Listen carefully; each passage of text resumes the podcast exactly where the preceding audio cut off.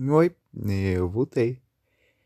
E no episódio de hoje eu queria falar que existe uma relação entre a canção Como os Nossos Pais, o Chorão, o vocalista do Charlie Brown Jr., e o Gai Sensei, o de Naruto, é, que eu descobri recentemente, que eu não sabia que existia e que eu acho que nenhuma pessoa no mundo tinha feito essa relação. Apesar de eu não conhecer todas as pessoas do mundo, mas é uma coisa tão tão específica que eu acho que não, talvez a relação do do Chorão com a canção Como Nossos Pais alguém já tenha feito. Mas, bem, eu vou falar algo porque não tem como perguntar se vocês sabem, porque eu não teria uma resposta. Então, qual que é essa relação? É que todas essas três coisas que eu falei, eles falam de juventude muito forte, assim. A canção Como os Nossos Pais tem tem todo esse discurso de novos tempos, novos ventos vindo, é, fala sobre a, a, a música foi feita na ditadura, então tem isso de de meio que calar o jovem assim, tem esse papo assim meio de, de repetição, e aí a, a autora fala do autor daí, o autor, né, foi uma canção escrita em conjunto, fala sobre ainda criei novos tempos, tudo isso. O Chorão, não preciso nem dizer nada, né, eles, ele meio que ficou conhecido como um cantor, uma banda muito foda assim, mas também ficou conhecido por esse discurso de por acreditar no jovem, de, de crer na juventude assim, de, de ser rebelde mesmo assim, de colocar o jovem como uma coisa muito importante assim. Ele eu não lembro de uma figura brasileira é, recentemente assim que tem esse papel que o que o Chorão teve de, de dar voz aos jovens, assim. Eu acho que é por isso que ele fez muito sucesso também. Porque ele. Ele acreditava nessa, nessa molecada que às vezes ficava meio. que não era escutado na época. Eu acho que até hoje em dia não é muito escutado. Mas hoje em dia tem internet, né? Todo mundo meio que consegue falar. Mas naquela época era, foi muito importante o que ele fez. E o Gai Sensei, ele ele é da vida da Folha e interessante pensar que o bordão assim meio que o digamos assim o estilo dele é a força da juventude né ele é muito característica quando ele fala isso e ele ser da vida da Folha também tem uma relação muito interessante que é todo toda árvore um dia vai vai ter folhas bonitas mas vão secar essas folhas, as folhas vão cair, a árvore vai ficar feia, careca, mas um dia essas folhas voltam, né? Então é meio que meio que essa relação interessante que tem com o Gai e com o Lee também. Poderia ter falado do Lee, mas aqui eu, eu sinceramente acho o Gai Sensei mais mais foda. Não que eu não goste do Lee, eu gostava muito do Lee no clássico, mas no Shippuden ele ficou meio esquecido, assim como todos os outros personagem secundário de Naruto. Mas não quero falar de Naruto hoje. Não sobre esses aspectos. É... Então, é muito interessante, principalmente se você pegar na questão do Charlie Brown, do Chorão com a canção, porque eles foram feitos em épocas diferentes, mas esse discurso volta, assim, né? Primeiro foi a canção do Como os Nossos Pais, que foi feita lá na época da ditadura, mas anos depois o Chorão, o Chorão vai vir com esse, com esse discurso de novo de o jovem não está sendo escutado, estão deixando a gente de lado, assim, não estão não estão se importando com a gente. Isso é interessante de pensar aqui. Isso é interessante de pensar até com a música, porque ela fala de uma parte que pô, a gente vive, vive, vive, e mesmo assim é, a gente sempre vive nos tempos dos nossos pais. Então o tempo muda, mas sempre vai voltar ao que era no passado. E se você fazer essa relação de que o Charlie Brown precisou fazer é, precisou ser essa pessoa que falasse que não estão escutando jovens de novo, assim, tipo, no passado já não escutavam. Aí teve a Elis Regina que foi lá cantar essa música. Aí anos depois teve que o Chorão vir e falar de novo tudo que eles falavam no passado, assim. É interessante pensar. Porque é meio que uma tese que a música comprova, assim, né? De, porra, tá vendo? Nada tá mudando. É interessante pensar.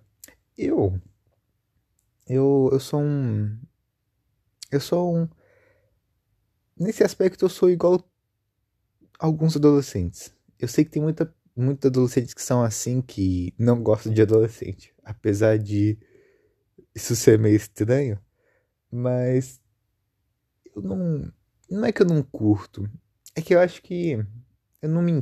Não sei se, se encaixar a palavra ideal, mas. Também.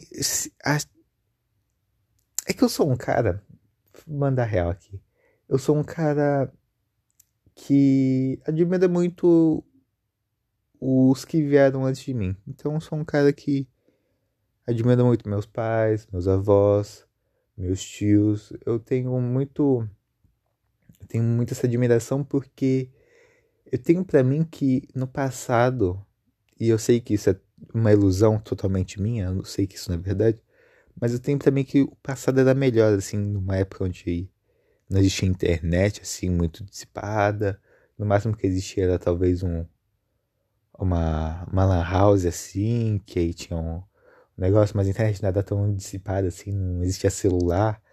Tinha essa época de lan house, tinha fliperama na época, por jogar um, um Street Fighter, um, um um Street of Rage, Mortal Kombat, é, brincar na rua, por jogar um futebolzinho a tarde toda, um pega-pega, esconde-esconde, soltar uma pipa. Eu, pra vocês terem ideia, eu não.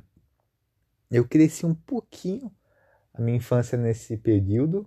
Foi bem pouquinho mesmo, acho que até meus sete anos, no máximo, assim, eu vivia nessa realidade onde a gente a gente vivia na rua assim, andava de bicicleta, mas aí depois as coisas foram mudando e eu virei igual todo adolescente normal desse meu século. Que é internet, celular, quarto, jogar algum bagulho e ficar nas redes sociais o dia inteiro. Mas eu acho que essa época era melhor, assim. Pelo menos a impressão que eu tenho é que as pessoas se divertiam mais. E além de se divertir mais, eu acho que elas se estressavam menos. Eu acho que hoje em dia a gente é muito estressado. Principalmente quando a gente entra em jogos online, assim.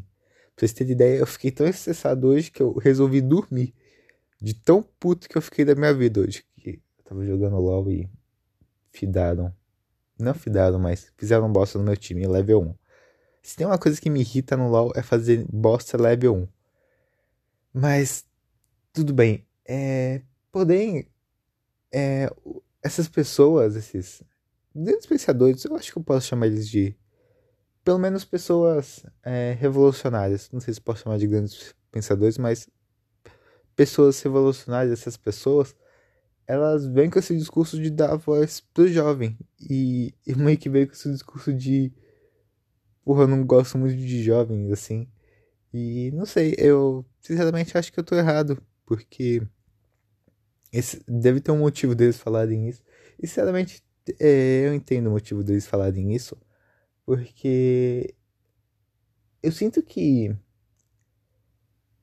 eu sinto que as pessoas jovens, elas têm esse negócio de do foda-se assim, de ah, vamos pra festa foda-se, tem esse bagulho de foda-se a vida que em alguns aspectos é ruim, tipo, vamos pra festa e foda-se o dia de amanhã, isso é sinceramente um aspecto ruim, mas tem esse negócio de foda-se, vamos criar um bagulho novo, vamos inventar um negócio novo que as pessoas velhas não têm.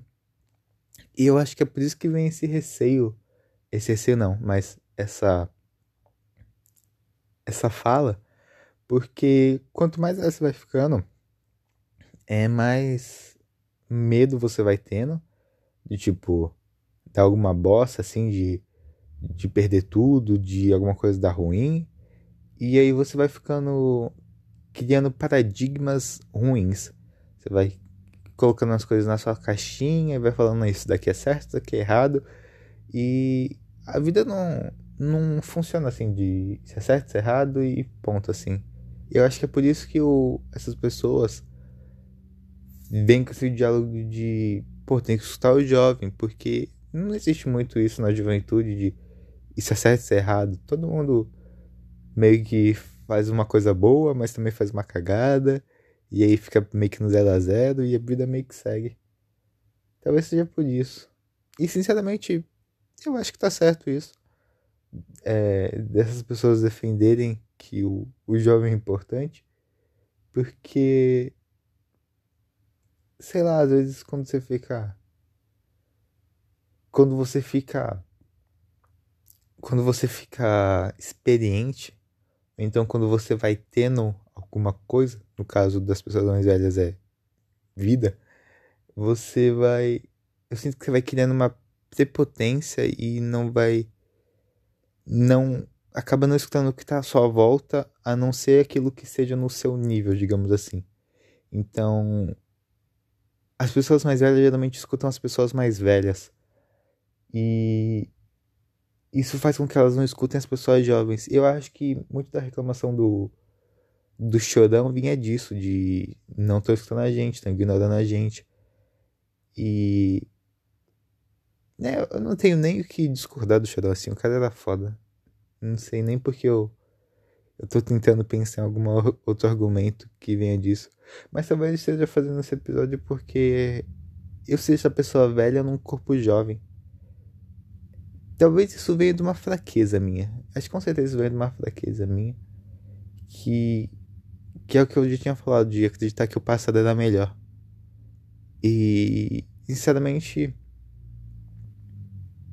é que eu não sei. Eu, eu também sinto esse medo dessa inovação, assim. Porque, sinceramente, eu não. Existem essas, algumas inovações que eu não.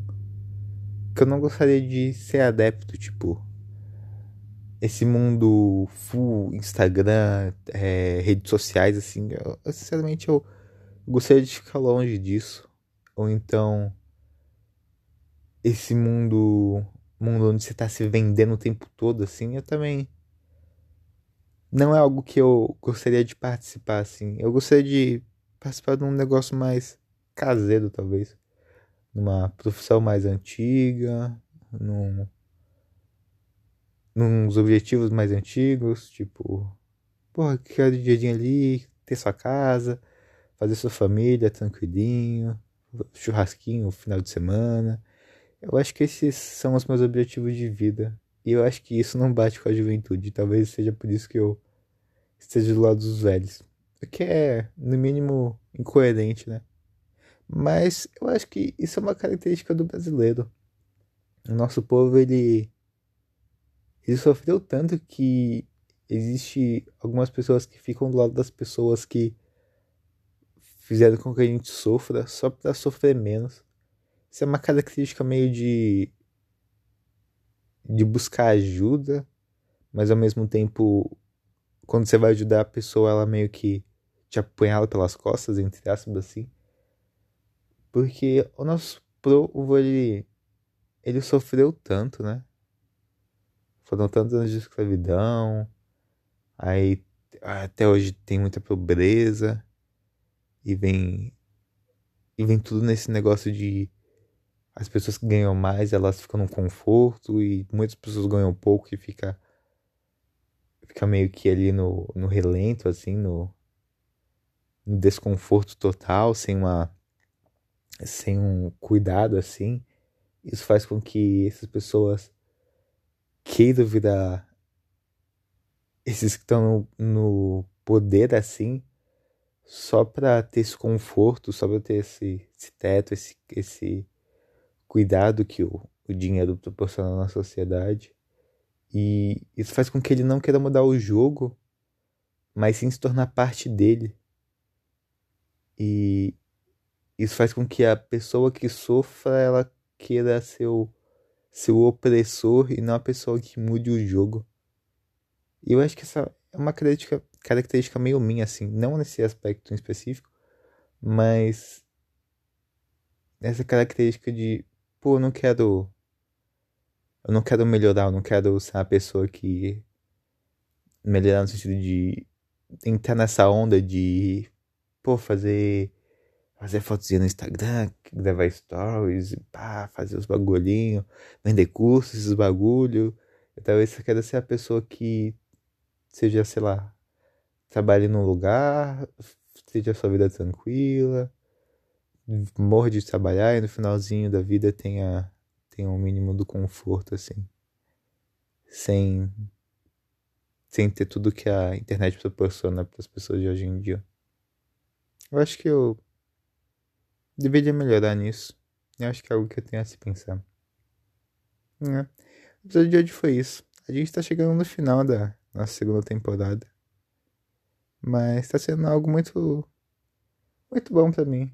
Eu espero que vocês estejam gostando também. Beijos, tchau e até amanhã.